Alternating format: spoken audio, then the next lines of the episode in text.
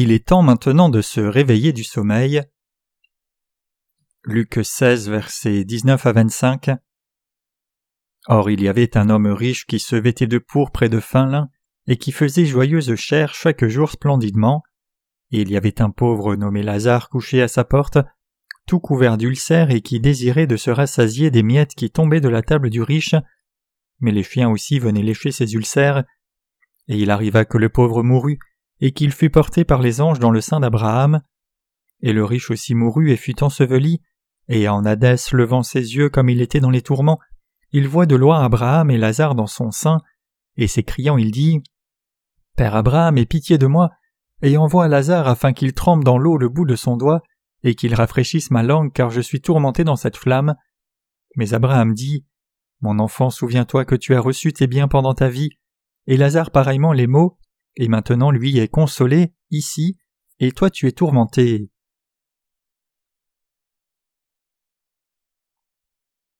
À travers le passage des Écritures d'aujourd'hui, le Seigneur nous dit que nous ne devrions pas être intéressés seulement par les affaires du monde comme notre propre prospérité matérielle. Ce qui compte vraiment, ce n'est pas combien une personne est riche dans ce monde, mais que quelqu'un soit une personne heureuse capable d'entrer dans le royaume de Dieu. C'est ce que le Seigneur nous enseigne par sa parabole de l'homme pauvre et de l'homme riche dans le passage des Écritures d'aujourd'hui. Dans cette parabole, le Seigneur a raconté l'histoire d'un homme riche qui, après avoir mené une vie prospère et sans souci, entouré d'opulence dans ce monde, est mort paisiblement. Pendant qu'il était vivant, il portait toujours des vêtements pourpres, avait beaucoup de serviteurs, vivait dans l'opulence sans aucun souci, et jouissait de beaucoup de richesses. Cependant, une fois que l'homme riche est mort, il a fini en enfer. L'homme riche a été jeté dans le feu de l'enfer, plein d'une chaleur frappante et souffrait d'une soif extrême. Par contre, Lazare, le pauvre mendiant qui vivait à la porte de la maison de cet homme riche, et mangeait les miettes qui tombaient de sa table, est allé au ciel après sa mort. Pendant qu'il était vivant, Lazare avait vécu des restes de la maison que l'homme riche jetait, mais après sa mort il est allé au ciel à l'inverse du riche. Dans le passage des Écritures d'aujourd'hui, cela est décrit comme Lazare étant porté par les anges dans le sein d'Abraham.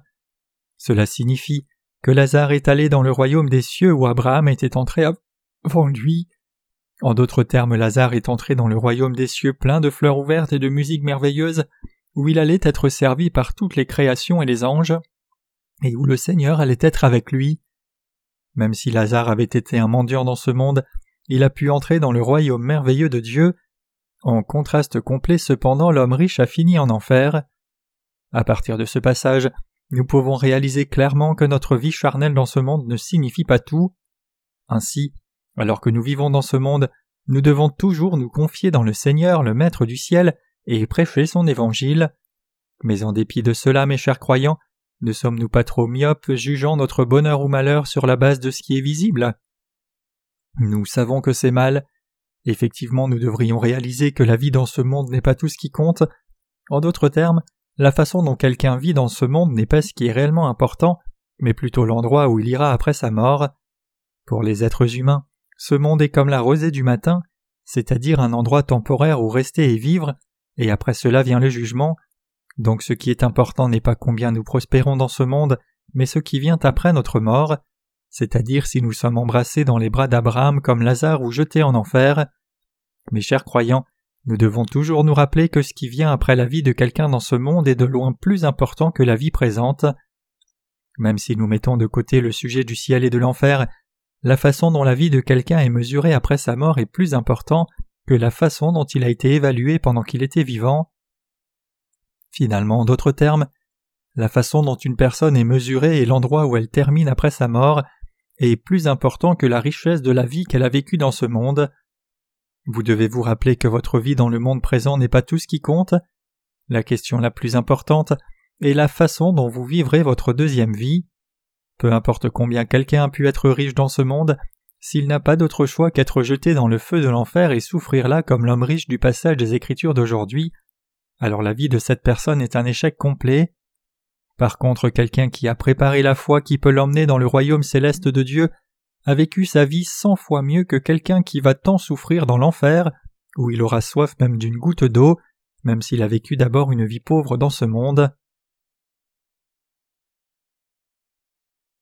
Quand nous regardons les pécheurs, comment devrions-nous réellement les regarder?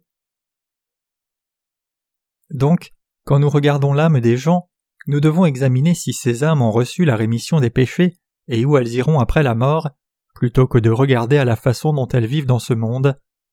Avec cette parabole de l'homme riche et de Lazare à l'esprit, nous devons regarder les autres âmes avec des yeux qui voient loin spirituellement et être conscients de la parole du Seigneur que nous devons prêcher l'Évangile dans ce monde.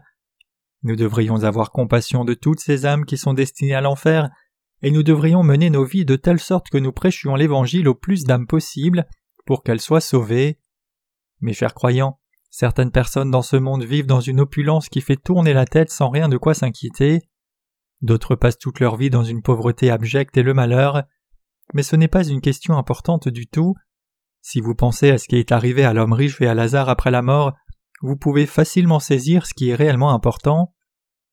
Alors qu'il vivait dans ce monde, Lazare mangeait les miettes qui tombaient de la table de l'homme riche, qui est juste une autre façon de dire qu'il mangeait des déchets. L'homme riche par contre jouissait de bonne nourriture et portait des habits chers durant toute sa vie, puis il est mort paisiblement sans aucune souffrance.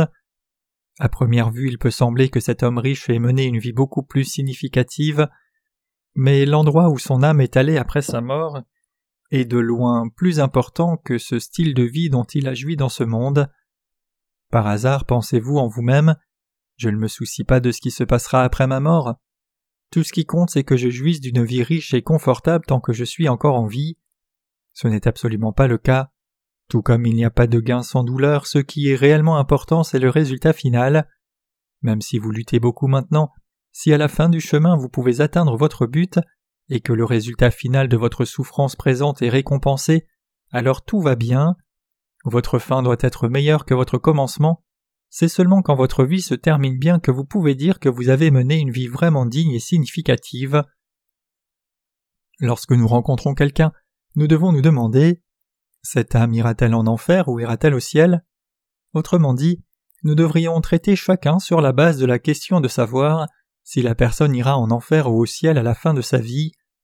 Si cette âme est destinée à l'enfer, alors c'est notre devoir de prêcher l'Évangile pour qu'elle ne finisse pas en enfer. Mes chers croyants, beaucoup de gens voient leur état dans la vie changer drastiquement après leur mort. Il y a étonnamment beaucoup de gens qui, après avoir mené une vie prospère dans ce monde, finissent réellement dans une situation complètement opposée après leur mort. Il y en a aussi d'autres qui, même s'ils ont vécu dans une pauvreté abjecte en ce monde, entrent dans le royaume des cieux, ayant rencontré le Seigneur, cru dans l'évangile de l'eau et l'esprit, et reçu la rémission des péchés et le salut.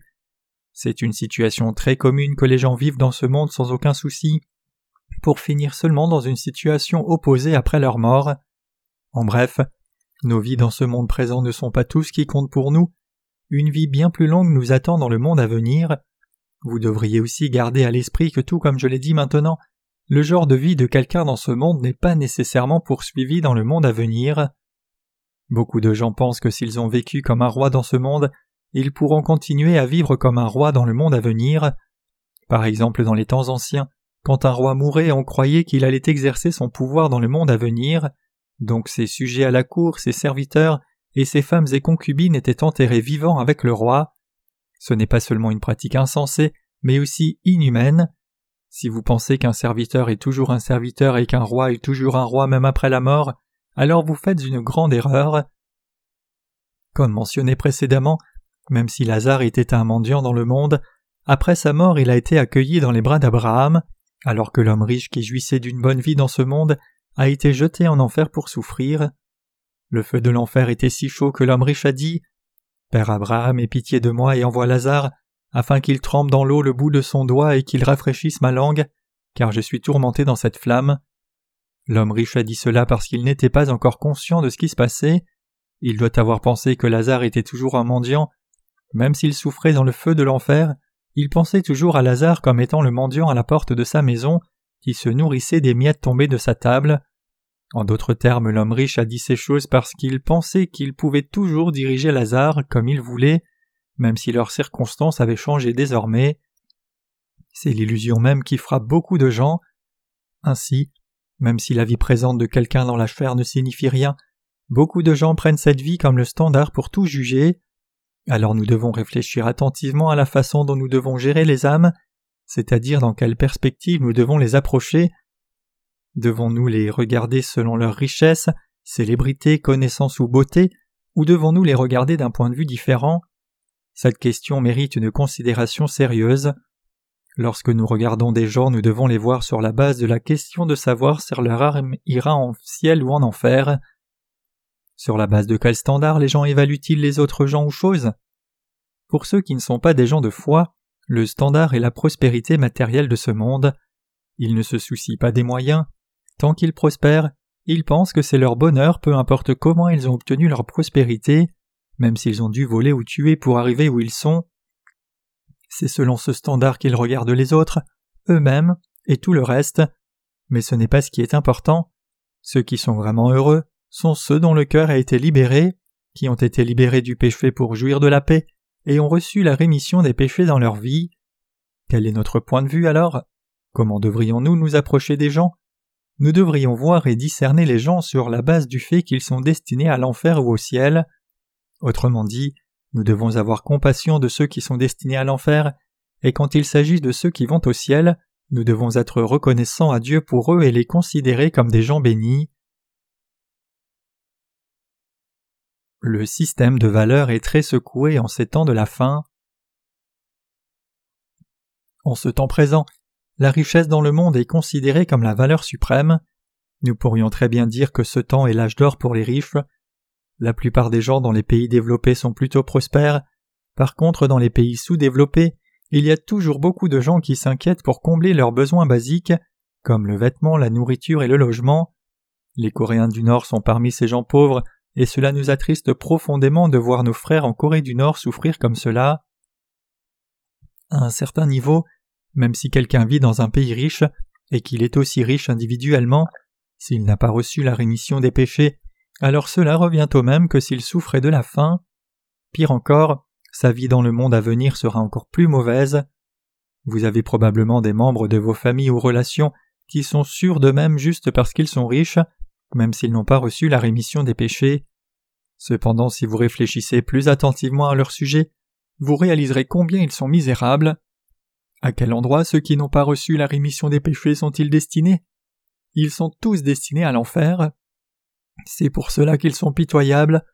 Peu importe combien pauvres, combien riches ou combien attirants ils sont, ils seront tous jetés en enfer à la fin. Donc à quoi servent ces choses? Même s'ils vivaient pendant cent ans dans ce monde. Mes chers croyants, quiconque ne reçoit pas la rémission des péchés est destiné à l'enfer. Ces âmes sont des âmes pitoyables.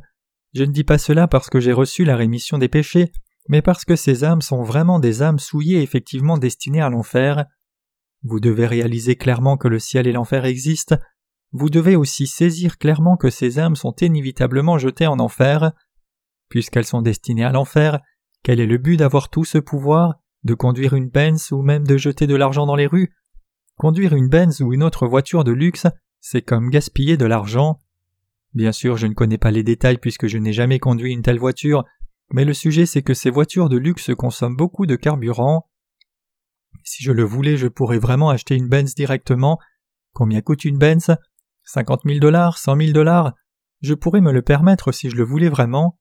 Si je devais réduire toutes mes dépenses de vie à l'exception des besoins de base, alors je pourrais acheter au moins une Benz sinon cinq et la conduire. C'est possible si j'économise juste un peu mes sous. Pensez-vous que je ne puisse pas me déplacer en Benz ou BMW parce que je n'ai pas assez d'argent? Non, je ne conduis pas une telle voiture de luxe parce que cela n'a absolument rien à voir avec l'endroit où j'irai après ma mort. Chaque pécheur est destiné à l'enfer, même s'il conduisait une telle voiture de luxe. Simplement, même si vous avez la voiture la plus chère du monde, cette voiture ne vous emmènera pas au ciel. Aucune voiture performante de ce monde ne peut nous emmener au ciel. Quelle différence y a-t-il pour une personne destinée à l'enfer de conduire une Benz, une BMW, une Ford ou même une poubelle dépassée? La voiture que quelqu'un conduit dans le monde n'a absolument rien à voir avec l'endroit où il ira après sa mort. Une voiture est censée vous amener d'un point A à un point B, quelque chose que vous utilisez temporairement dans ce monde, alors quelle différence cela fait-il que vous conduisiez une voiture de luxe ou une compacte? Ceux qui sont vraiment heureux sont ceux qui vont au ciel, et ceux qui sont vraiment malheureux sont ceux qui sont destinés à l'enfer. C'est tout ce qui compte. C'est dans cette perspective que nous devons regarder les autres âmes et leur prêcher l'Évangile. Mes chers croyants, la vie est courte. Certaines personnes disent que la vie est comme la rosée qui disparaît pour dire qu'elle ne dure qu'un peu de temps. D'autres disent que la vie est comme une fleur sauvage, grandissant et fleurissant pendant les mois chauds, mais séchant et périssant l'hiver. Ainsi les gens ont su depuis longtemps que la vie était insignifiante. La vie est effectivement comme la rosée du matin et la fleur sauvage. La vie dans ce monde est si éphémère. De temps en temps, je me rappelle aussi quand j'étais un petit enfant adoré par mes parents. Je me rappelle de ma maison et je me rappelle que je suis une fois tombé quelque part et me suis blessé à la tête, et comment ma mère a mis un médicament rouge dessus. Ce n'est pas tout ce dont je me rappelle. Je me rappelle aussi que j'ai été une fois piqué par une abeille et que je devais mettre un remède dessus. Je me rappelle de mon ami Malson dans mon voisinage, et je me rappelle même du chien qui avait un autre voisin. Je me rappelle d'avoir joué avec mes amis, je me rappelle être tombé dans un trou et m'être blessé au front, et je me rappelle avoir passé tant de temps à me préparer pour une journée champêtre et ne pas avoir pu courir la vraie course pour une certaine raison. Je me rappelle même qui était de bons voisins et qui n'était pas de bons voisins, et qui traitait bien mes parents et qui ne le faisait pas. Cependant, mes chers croyants, quand j'ai eu vingt ans et fait le service militaire, dès lors ma vie a filé aussi vite qu'une flèche.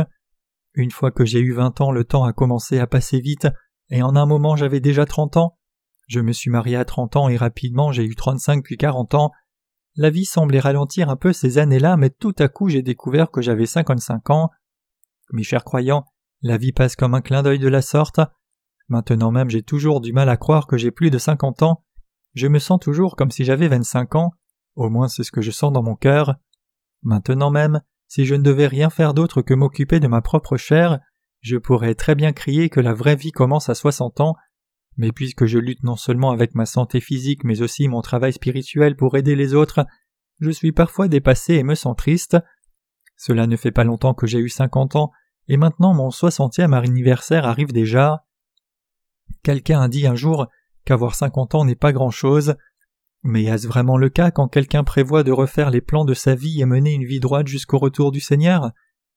Il peut sembler d'abord que cinquante ans soit un long temps, mais si vous séparez votre vie en différents paliers et regardez en arrière, c'est un temps si court.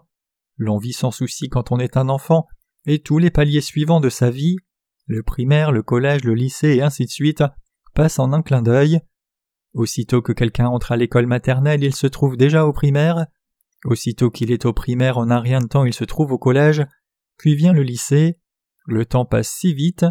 Certains de nos étudiants ici peuvent se demander De quoi Pasteur Jung parle-t-il? Le temps passe lentement pour moi, je voudrais grandir plus vite. Mais la vie passe vite. Attendez encore un peu. Le temps passe doucement seulement parce que l'on n'a pas fini ce que l'on est supposé faire. Si vous êtes diligent et faites ce que vous êtes supposé faire, alors vous sentirez corps et esprit combien le temps passe vite. Puisque la vie s'envole si vite, il y a toute raison de recevoir la rémission des péchés. La vie n'attend personne. Vous aurez cinquante et soixante ans en un rien de temps. Demandez à vos parents et vous verrez ce que je veux dire. Vos parents ne sont pas devenus vieux sans raison, ils ont eu cinquante et soixante ans en un rien de temps parce qu'ils ont mené leur vie diligemment. Vous les entendez dire J'ai mal au dos, chaque jointure et os de mon corps me fait mal, ferme la porte, il fait froid ici. Vous pouvez penser qu'ils exagèrent, vous demandant pourquoi ils ont froid alors qu'il fait chaud, et comment il est possible que chaque os fasse mal. Mais si vous arrivez à l'âge de vos parents, vous aussi allez vous plaindre de chaque os de votre corps qui vous fera mal. Mes chers croyants, tout le monde doit recevoir la rémission des péchés avant qu'il ne soit trop tard. C'est alors seulement que tout le monde peut être heureux. Quand vous regardez d'autres âmes, vous devez toujours discerner celles qui ont reçu la rémission des péchés de celles qui ne l'ont pas, les bénies des maudites. Si vous croisez quelqu'un qui n'a pas reçu la rémission des péchés, vous devez le voir comme quelqu'un qui est destiné à l'enfer, et si vous croisez quelqu'un qui a reçu la rémission des péchés, vous devez le voir comme quelqu'un qui va au ciel, comme une personne heureuse. Mes chers croyants, même si nous vivons tous dans ce monde, cela ne signifie pas que c'est correct que nous regardions au monde et aux gens d'un point de vue charnel. Plutôt, nous devons regarder tout le monde et toutes choses à travers nos yeux spirituels. C'est seulement quand nous discernons si les gens sont destinés au ciel ou à l'enfer que nous pouvons prêcher l'Évangile aux âmes, avoir compassion et réaliser combien nous sommes heureux. Mes chers croyants, en toute chose nous devons toujours voir ce qui est à l'intérieur plutôt que ce qui apparaît à l'extérieur. Quand nous regardons une autre personne, nous devons aussi être en mesure de regarder au fond de son âme. Cependant des myriades de choses dans ce monde nous tentent, de sorte que nous ne soyons pas capables de voir toutes choses de cette façon. Une fois que nous sommes trompés comme cela, nous finirons par penser que notre propre prospérité et confort sont tout ce qui compte, mais nous ne devrions jamais laisser cela arriver. De plus, les gens dans le monde aujourd'hui ne prospèrent pas tellement. Si vous regardez aux étudiants du lycée de nos jours, vous verrez que peu d'entre eux peuvent vraiment profiter de leurs années de lycée parce qu'ils sont si préoccupés par leur avenir. Aussitôt qu'ils entrent au lycée, dès leur jeunesse, ils sont déjà inquiets de trouver un travail et de la voie qu'ils devraient choisir pour assurer une vie correcte. Quelle valeur a cette vie si elle en a au moins? Nous qui sommes nés de nouveau ne devrions pas tomber dans ces soucis du monde, mais quand nous regardons les gens, nous devons toujours les regarder sur la base de la question de savoir s'ils ont reçu ou non la rémission des péchés, c'est-à-dire s'ils sont destinés au ciel ou l'enfer. Nous devons avoir ces yeux en tout temps. Cette perspective doit être le principe qui guide nos vies. Nous devons toujours avoir de la compassion pour ceux qui vont vers l'enfer. Cela signifie que nous devons leur prêcher l'Évangile.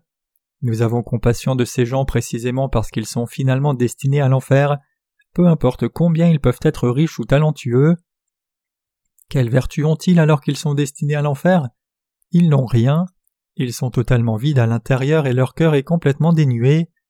Mes chers croyants, il y a seulement deux sortes de gens sur cette planète, ceux qui vont au ciel et ceux qui vont en enfer. Il n'y a pas d'autre type de gens. Il n'y a que deux types de gens, ceux qui vont droit en enfer et les autres qui vont au ciel. Nous devons effectivement vivre pour ces deux types de gens, nous devons avoir compassion d'une sorte de gens et nous devons considérer l'autre sorte de gens comme ceux qui sont vraiment bénis, le peuple chéri de Dieu, nous unir à Dieu et bien les traiter.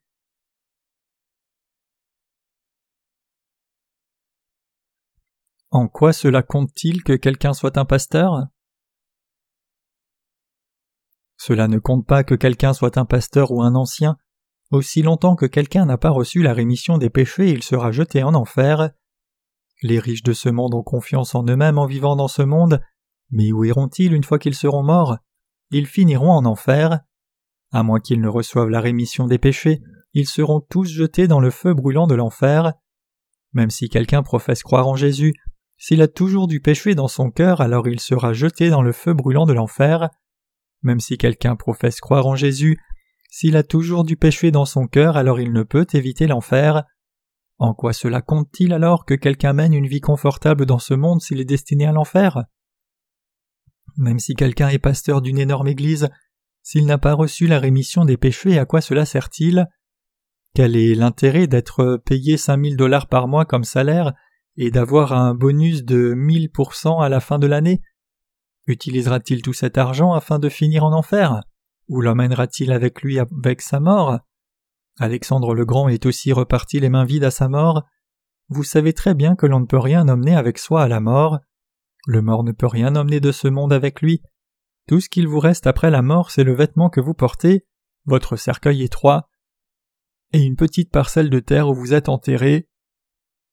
Même si cette tombe est tout juste assez grande pour vous ensevelir, en dehors de cela vous n'aurez rien à prendre et c'est vrai pour nous tous les êtres humains.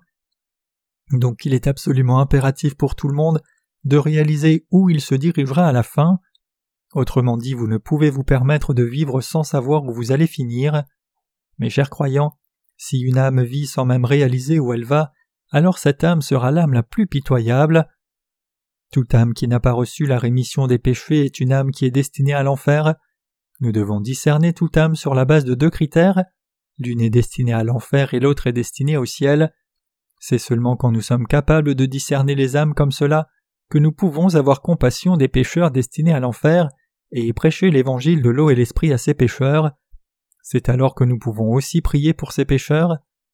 La vie dans ce monde n'est pas tout ce qui existe, mais il y a trop de gens pitoyables dans ce monde qui ne réalisent même pas cela. Mais plutôt que de dénoncer ces âmes, nous devrions avoir compassion d'elles. Ces pauvres âmes sont partout autour de nous, leur résultat final peut être prédit clairement, mais ils continuent de mener leur propre vie comme si rien n'allait leur arriver, même s'il y a clairement un ciel et un enfer. Certaines personnes pourraient dire alors Es-tu allé au ciel alors? Je suis allé au ciel par ma foi dans l'évangile de l'eau et l'esprit, et je le sais par la foi dans la parole de Dieu. De temps en temps nous entendons certaines personnes dire qu'ils ont été ramenés à la vie après la mort. Ces gens font des déclarations exotiques, disant qu'ils ont vu l'arbre de vie, un fleuve qui coulait à côté et toutes sortes d'arbres fruitiers merveilleux au ciel. Mais ce n'est pas cela le ciel. Les dires de ces gens ne sont autres que des mensonges. C'est vrai que certaines personnes tombent dans un coma et ne reprennent pas conscience pendant longtemps, mais une fois que quelqu'un meurt vraiment et va au ciel ou en enfer, il ne peut pas revenir. Une fois que quelqu'un entre dans l'un de ces endroits, il ne peut pas revenir dans ce monde d'aucune façon, il ne peut pas non plus passer d'une destination à l'autre. Il y a un si grand fossé entre le ciel et l'enfer que personne ne peut aller dans l'autre endroit une fois qu'il est arrivé à sa destination. Donc comment quelqu'un peut-il dire qu'il est allé au ciel et en enfer? Une telle déclaration est non seulement présomptueuse, mais c'est complètement infondé. Cela peut être arrivé dans leur rêve, mais dire avoir vu le ciel et l'enfer n'a pas de sens. Êtes-vous d'accord, mes chers croyants? Ces gens peuvent avoir rêvé, mais aucun n'est réellement allé au ciel. Si quelqu'un était allé au ciel, alors comment serait-il revenu dans ce monde? Quoi qu'il en soit, nous devons faire l'œuvre de diffusion de l'Évangile, croyant qu'il y a effectivement deux sortes de gens dans ce monde. En traitant avec ceux qui sont destinés à l'enfer, nous devons avoir compassion d'eux plutôt que les discriminer. Nous devons chérir toutes les âmes également, que ce soit l'âme de nos propres enfants ou l'âme de quelqu'un d'autre. Toute âme est également précieuse. Cela n'existe pas que l'âme des membres de ma propre famille soit d'une façon plus précieuse que l'âme d'autres gens. L'âme est sans ses relations terrestres une fois qu'elle est morte.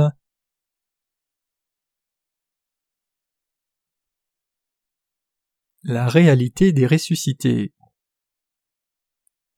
L'on a demandé un jour à Jésus il y a une femme qui a eu sept maris, de qui sera-t-elle la femme quand elle ressuscitera? Jésus a répondu à la question en disant Vous posez une telle question parce que vous réfléchissez seulement selon le standard du monde. Après la résurrection, il n'y a pas de différence de sexe, il n'y a pas d'homme ni de femme. Mes chers croyants, les ressuscités n'ont pas de distinction ni classification, il n'y a pas de genre, donc il n'y a pas de relation maritale non plus, comme cela se fait dans le monde. Les relations que vous avez bâties dans ce monde seront rendues obsolètes dans le monde à venir. Certaines personnes disent Je te suivrai jusqu'à la fin, j'irai là où sont mes parents, tes parents sont en enfer, quand même j'irai où sont mes parents. Penses-tu que tes parents se rappelleront de toi quand tu les verras? Non seulement vos parents ne vous reconnaîtront pas, mais vous ne reconnaîtrez pas vos parents non plus. Parents et enfants ne se reconnaîtront pas entre eux. Ces relations sont valables seulement dans ce monde présent. Il n'y aura pas de telles relations dans le monde à venir. Ainsi, nous devons toujours chérir les autres âmes comme nous chérissons nos propres familles. En tant que ceux qui avons reçu la rémission des péchés, nous devons chérir non seulement nos propres familles, mais aussi les autres âmes et prêcher l'Évangile à toute âme. Lorsque nous avons affaire à des âmes, nous devons les traiter sans discrimination et voir chacune par les yeux de notre foi dans l'Évangile de l'eau et de l'Esprit. Cela signifie que nous devons avoir compassion des âmes destinées à l'enfer, être désolés pour elles, avoir de la miséricorde pour elles, et ainsi leur prêcher l'évangile de l'eau et l'esprit avec davantage de motivation encore. Mes chers croyants, nous devons nous rappeler une fois encore que la fin de ce monde n'est pas très loin. C'est vrai que je ne connais pas le moment exact, cependant, même si je ne connais pas l'heure exacte, le jour ou l'année de la fin du monde, étant donné les signes des temps, je peux toujours sentir que c'est proche. Regardez à ce qui se passe dans ce monde, y compris les changements climatiques. Ce monde est un endroit déprimant et effrayant. Tout semble de mauvais augure. Des nuages sombres planent au-dessus de la tête de chacun. Effectivement, le monde est comme un baril de poudre qui peut exploser à tout moment. Personne ne sait quand et quelle dévastation peut frapper le monde entier. Les gens tremblent dans une peur constante. Les temps de la fin sont ravagés par des tremblements de terre et guerre. Bien que ce ne soit pas encore le moment pour le retour du Seigneur maintenant, une fois que ces catastrophes frapperont, la grande tribulation descendra sans faute. Mes chers croyants, ce monde est plein de trop de catastrophes et calamités. Pour répéter, quand nous regardons ces signes, nous pouvons réaliser clairement que les jours de ce monde sont comptés. Pour la plupart des gens cependant, le temps présent peut sembler le temps le plus paisible et calme. Donc ils sont assis toute la journée, mangeant et buvant sans souci, et même si les calamités frappent sans cesse, il est difficile de trouver quelqu'un qui ait un vrai sentiment d'urgence comme la plupart des gens sont devenus insensibles. Intoxiqués par le monde, ils vivent leur vie quotidienne comme si rien n'allait leur arriver. Cependant, mes chers croyants, le Seigneur a dit Comme au jour de Noé, ainsi en sera-t-il à la venue du Fils de l'homme. Matthieu 24, verset 37. En d'autres termes, notre Seigneur viendra quand les gens suspecteront le moins son retour, quand ils seront trop occupés à manger et boire, danser et chanter, et commettre le péché sans inhibition. Le temps présent est un temps totalement dépravé qui n'est pas différent des jours de Noé. Ce monde est si similaire à la fin des temps dont la Bible a parlé. En des temps comme cela, il est plus important pour nous encore de redresser chaque âme sur la base du bon standard. Nous devons discerner ce temps correctement. Maintenant, c'est le temps de nous réveiller de notre sommeil. J'ai déjà dit comment nous devons regarder les âmes selon deux perspectives. Nous devrions les examiner pour voir si elles sont destinées au ciel ou à l'enfer, et nous devrions les regarder sur la base d'un standard spirituel. Envers ceux qui vont en enfer, nous devons avoir de la compassion. Qu'en est-il de vous alors? Avez-vous reçu la rémission des péchés?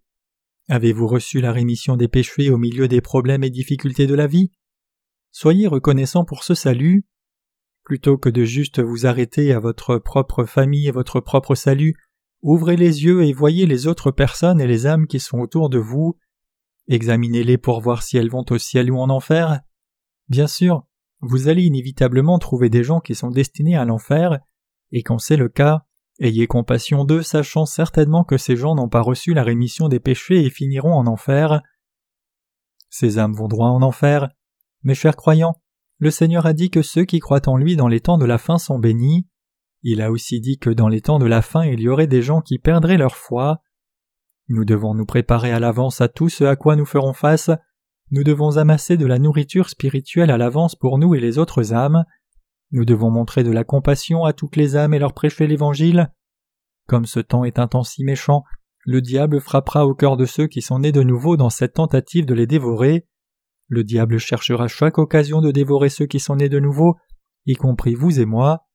De cette façon, il essaye de détruire votre foi et la mienne. C'est tout à fait possible en ce temps présent. Mes chers croyants, une fois que vous réalisez que ce temps présent est un temps si mauvais, vous aurez toutes les raisons de ne pas seulement regarder oisivement votre entourage et votre famille, mais de prêcher l'Évangile à votre famille et ceux qui sont autour de vous encore plus diligemment. En tant que ceux qui prêchons l'Évangile, quand nous regardons les autres âmes, nous ne devons pas manquer d'examiner si elles sont liées à l'enfer ou au ciel, et si elles sont destinées à l'enfer, alors par-dessus toute autre chose, nos cœurs doivent avoir compassion d'eux. En d'autres termes, nous devrions être capables de montrer de la compassion aux âmes qui n'ont pas encore été sauvées. Plutôt que de juste regarder le monde, nous devons examiner attentivement si les autres âmes vont en enfer ou au ciel, nous devons insister sur les âmes qui vont en enfer. Cependant, même s'il y a tant d'âmes autour de nous, la réalité est que nous n'avons pas assez d'ouvriers qui leur prêchent le vrai évangile. Hier, le frère Philippe nous a rendu visite et il rentrera en Russie le 1er avril. J'ai appris de sa part combien les Russes ont un bon cœur. Bien qu'il ait rencontré beaucoup de gens sans scrupules, ces gens se trouvent partout, il a quand même trouvé facile de se rapprocher des Russes comme la plupart des gens ont bon cœur et sont optimistes. Donc j'ai été très encouragé d'entendre que notre ministère de l'Évangile en Russie se portait bien. Ainsi, le vrai Évangile est diffusé dans le monde entier, mais par contre il semble que le christianisme soit endormi. Dans aucun lycée ou campus nous n'avons trouvé quelqu'un qui prêche le vrai Évangile de l'eau et l'esprit. Dans le passé il y avait quelques personnes qui prêchaient l'Évangile partout sur le campus, même si cet évangile était faux, ils prêchaient même l'évangile dans les bibliothèques, mais maintenant même ces gens-là ont disparu. En des temps comme cela, nous qui sommes nés de nouveau avons encore plus de raisons de nous réveiller de notre sommeil. Nous ne devrions jamais nous permettre d'être indulgents dans notre nonchalance.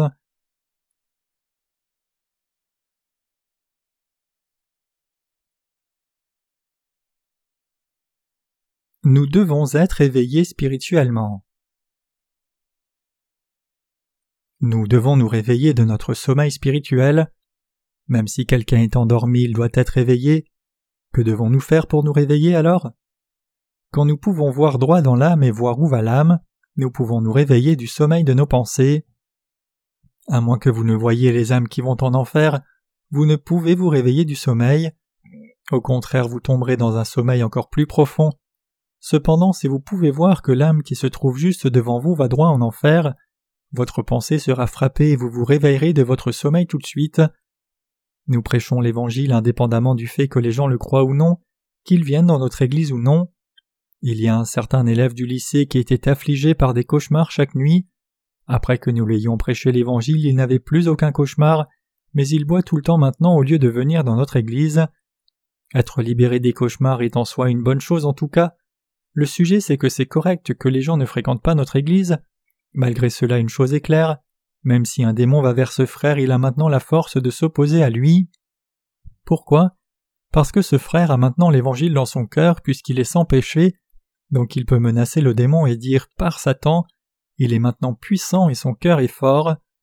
Le problème cependant, c'est que même si ce frère a reçu la rémission de tous les péchés de son cœur en entendant et croyant l'Évangile comme cela, il est toujours mis en défaite par sa chair si son Seigneur a été remplacé par l'alcool. Il a remplacé le Seigneur céleste par un Seigneur terrestre. Et maintenant, il lutte pour servir deux Seigneurs. Donc c'est un problème, mais je suis toujours reconnaissant qu'il ait cru clairement en Dieu le Père et notre Seigneur. Il se fait probablement ami du Seigneur terrestre, c'est-à-dire la liqueur. C'est parce qu'il ne peut pas abandonner son ami qu'il est incapable de fréquenter notre Église. Mes chers croyants, il n'y a rien que nous puissions faire pour les gens qui ne fréquentent pas notre Église. Malgré cela, loin d'être déçus, nous qui sommes nés de nouveau devons continuer de prêcher l'Évangile diligemment. Nous devons devenir les ouvriers qui diffusent l'Évangile à tous ceux qui vont en enfer. Je ne crois pas que tous ceux qui reçoivent la rémission des péchés deviennent ouvriers de Dieu. Je crois que ceux qui deviennent ouvriers du Seigneur sont ceux qui aiment les autres âmes, aiment le Seigneur et en dépit de leur insuffisance dans la chair chérissent leur propre âme et les âmes des autres aussi. En tant que tels ouvriers de Dieu, nous devons continuer de prêcher l'évangile de l'eau et l'esprit indépendamment que ceux qui entendent l'évangile fréquentent notre Église ou non. Il est très important pour nous d'aider autant d'âmes que possible à recevoir la rémission des péchés et leur enseigner l'évangile de l'eau et du sang. C'est mon seul désir dans ce monde. Mon seul désir, c'est que tout le monde connaisse l'évangile de l'eau et du sang et croit dans cet évangile. Rappelez-vous toujours que c'est aussi le désir de notre Seigneur. Aussi longtemps que les gens entendent l'évangile, je ne me soucie pas qu'ils ne viennent pas dans notre Église. Je ne m'en fais pas du tout. S'ils vont ailleurs après avoir reçu la rémission des péchés, peu importe où ils vont, car ils sont toujours dans la paume de la main du Seigneur. L'endroit où ils vont n'est pas leur maison, mais c'est ici leur maison. Laissez-les aller dans la maison de quelqu'un d'autre, faire autant d'offrandes qu'ils veulent, et servir autant qu'ils le souhaitent. Mes chers croyants, ce dont nous avons réellement besoin, c'est un cœur qui peut voir l'éclat de chaque âme. Nous devrions prier le Seigneur de nous donner cet œil et de prêcher l'Évangile. Même si peu de gens ont l'Évangile et qu'il y a trop peu de vrais ouvriers de Dieu, si nous prions tout le temps comme cela, nous préparons un peu plus, implantons des églises et diffusons l'Évangile à l'étranger, toute personne dans le monde entier sera en mesure de connaître cet évangile à la fin. Tous croiront cette vérité de l'évangile de l'eau et du sang et recevront la rémission des péchés. Mes chers croyants, j'ai confiance que ce jour n'est pas trop éloigné. Bientôt, les autres Coréens connaîtront aussi l'évangile de l'eau et du sang. Dans les années à venir, le nombre de croyants dans ce vrai évangile augmentera encore. Les églises dans cette ville sont en train de changer maintenant. Quiconque croit en Jésus est considéré comme une personne juste. En d'autres termes, on dit inconditionnellement que tout chrétien est une personne juste, indépendamment qu'il ait du péché ou pas. Dans le passé, quand un chrétien disait qu'il était une personne juste, il était accusé d'être un hérétique. Mais maintenant, les pasteurs de cette ville parlent sans hésitation du fait qu'ils sont justes parce qu'ils croient que Jésus a expié tous leurs péchés par son sang à la croix. Mais est-ce réellement vrai que tous leurs péchés ont été expiés de leur cœur juste en croyant au sang de Jésus? Tout le monde devient-il réellement juste quand il croit au sang de la croix seule? Non, ce n'est pas le cas. Dans des temps comme ceux-là, tout ce que nous devons faire, c'est prêcher l'évangile authentique aux gens pour leur démontrer clairement la preuve du fait que nous sommes justes. Je suis certain que beaucoup de gens dans notre pays recevront alors la rémission des péchés. J'ai aussi confiance que non seulement les Coréens, mais beaucoup de gens du monde entier recevront aussi la rémission des péchés de cette façon. Bientôt, avant la fin de cette terre, Beaucoup de gens connaîtront l'évangile de l'eau et du sang. Donc pour que cela puisse effectivement se réaliser, notre Seigneur va nous fortifier et nous accomplirons notre appel sans faute. Peu importe ce qui arrive, nous consacrerons toute notre énergie à la prédication de l'évangile de l'eau et du sang à toute personne de par le monde entier. Mes chers croyants, nous sommes des gens éveillés, nous avons beaucoup à faire. Ne soyez pas si attachés à vous-même seulement. Vous devriez d'abord prêcher l'Évangile aux membres de votre famille pour qu'ils puissent être sauvés. Ne vous sentiriez-vous pas triste pour les membres de votre famille s'ils n'étaient pas sauvés? Votre cœur serait-il en paix même si les membres de votre propre famille allaient en enfer? Nous devons prier aussi. Nous devons prier Dieu d'un même cœur pour que l'Évangile soit prêché. Dieu nous répondra si nous prions unis d'un même cœur. C'est pour cela que nous devons prier jour et nuit. Nous devons prier Dieu par la foi encore et encore pour sauver toutes ces âmes. Après qu'un temps soit passé après avoir prié comme cela, nous devrions nous approcher et les exhorter à accepter l'Évangile. S'ils ne nous écoutent pas, alors nous devons recommencer à prier. Si nous prions par la foi, tôt ou tard les cœurs de tous ces gens changeront et ils croiront. Mes chers croyants, nous devons continuer de prier, Comment ai-je dit que nous devions voir les âmes? Nous devrions les voir comme l'un des deux types, celle destinée à l'enfer et celle destinée au ciel. En d'autres termes, avant que nous ne prêchions l'Évangile à quelqu'un, nous devons discerner attentivement si quelqu'un va au ciel ou en enfer. Je vous exhorte à vous rappeler de la parabole de Lazare et de l'homme riche dans le passage des Écritures d'aujourd'hui. Discerner les deux types d'âmes et avoir compassion de ceux qui sont destinés à l'enfer, afin de leur prêcher l'Évangile. Par-dessus toute autre chose, je vous demande d'avancer par la foi. Soyez sur vos gardes, la fin n'est pas loin. Même si le Seigneur revenait demain, nous devons fidèlement faire le travail qui nous est confié aujourd'hui. Que vous travaillez dans un emploi ou ayez votre propre affaire, vous devez travailler diligemment, et même si le Seigneur revenait demain, vous devriez fidèlement finir aujourd'hui ce qui vous a été confié. Cependant, bien que vous deviez vous occuper de vos affaires charnelles comme cela, vous ne devriez pas perdre votre objectif et plus que toute autre chose, vous devriez être consacré à sauver les âmes et leur prêcher l'Évangile par compassion. Vous et moi avons été appelés par le Seigneur pour cette œuvre, et voyant notre fidélité, Dieu a fait de nous ses ouvriers et nous a mis dans cette Église. Par-dessus toute autre chose, vous et moi devons être éveillés et mener nos vies pour le salut des âmes. Notre Seigneur a dit qu'il viendrait quand les gens penseront être dans le confort et la sûreté, Regardez à ce temps présent, n'est-il pas temps de vous réveiller de votre sommeil? Mes chers croyants, rappelez-vous que c'est maintenant le temps d'être éveillés, nous devons être sur nos gardes, nous devons fixer nos priorités et prêcher l'Évangile à toutes les âmes du monde. Alors que vous devriez être diligent dans votre vie quotidienne pour vous occuper de vos études, votre travail, votre famille, vous devez faire toutes choses, que vous mangiez ou buviez pour la gloire de Dieu et la prédication de l'Évangile. Menons donc tous nos vies de cette façon, puis allons dans le lieu merveilleux ensemble quand le Seigneur nous appellera. Mes chers saints, rappelez-vous que lorsque vous utilisez ce que vous avez pour l'Évangile et amenez ainsi beaucoup d'âmes vers le Seigneur dans le monde à venir, c'est la chose la plus digne à faire, c'est l'œuvre la plus vertueuse et juste. Si nous sommes incapables de le faire alors ce que nous avons devient insignifiant, un tremblement de terre peut rendre les choses du monde complètement inutiles et toutes nos possessions ne signifieront rien quand la tribulation viendra. Donc tout le monde est finalement pareil devant le Seigneur, riche ou pauvre. Mes chers croyants, vivons tous pour diffuser l'évangile de l'eau et l'esprit. Je ferai ce travail jusqu'au jour où je rendrai mon dernier souffle. Je crois que si je vis de cette façon, le Seigneur m'enlèvera, mais je ne partirai pas avant vous. En dépit de mon apparence, je suis de loin plus résistant et fort que ce que pensent beaucoup de gens. Même si j'ai l'air épuisé, tout ce qu'il me faut pour me remettre, c'est quelques jours de repos, donc vous n'avez pas à vous inquiéter à mon sujet. Quoi qu'il arrive, je prêcherai l'évangile de l'eau et d'esprit jusqu'à la dernière goutte de mes forces. Je suis convaincu que la fleur de l'évangile va alors fleurir bientôt, et je suis certain que vous croyez aussi la même chose.